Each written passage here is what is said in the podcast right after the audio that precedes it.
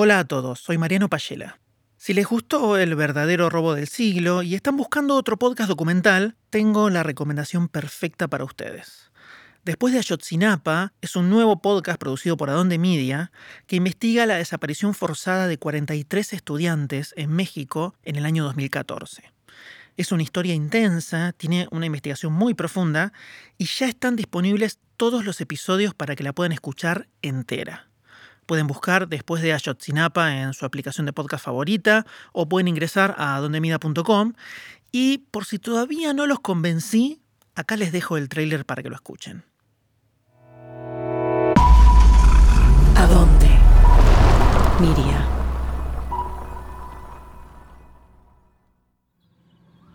Los empezaron a subir a las diferentes camionetas. Todos los que iban en el autobús donde iba yo, todos están desaparecidos. Solamente yo me salvé. El caso Ayotzinapa. Más de siete años sin respuestas ni justicia. Siete años de impunidad tras aquella oscura noche de violencia.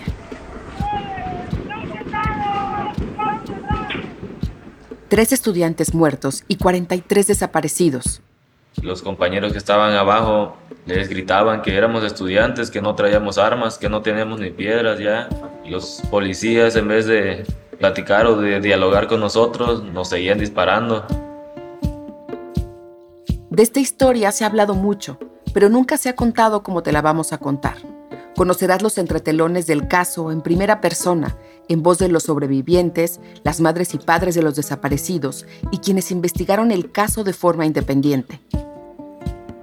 Además, por primera vez el fiscal que hoy lleva el caso cuenta su huida de México al ser implicado por el anterior gobierno y cómo volvió al frente de una nueva investigación. Tuvimos que salir corriendo, dejar toda una vida atrás, buscar un trabajo para tener un sustento, o sea, fue, fue por seguridad. Escucharás a las expertas y expertos internacionales, a los que boicotearon y espiaron, por cuestionar la versión oficial. Y me dice, aquí no fue, o sea, aquí no pueden haber quemado 43 cuerpos, aquí. Ninguna de las cosas que yo debía haber visto si hubiese existido un incendio de esa magnitud existía. Además, volveremos con nueva información y nuevos testimonios sobre un hilo que une esta trama con Estados Unidos, por la ruta del narco que va en autobuses de Iguala hasta Chicago. Y me di cuenta que había todavía otro camión que había sido atacado que no se había hablado nunca, porque hasta el momento se hablaba de cuatro camiones. Y yo dije, güey, esto está muy, muy cabrón. Y te contaremos detalles de la nueva investigación. Guerreros Unidos usaba autobuses para esconder e importar heroína y otras drogas desde México hasta la parte más norte en Estados Unidos.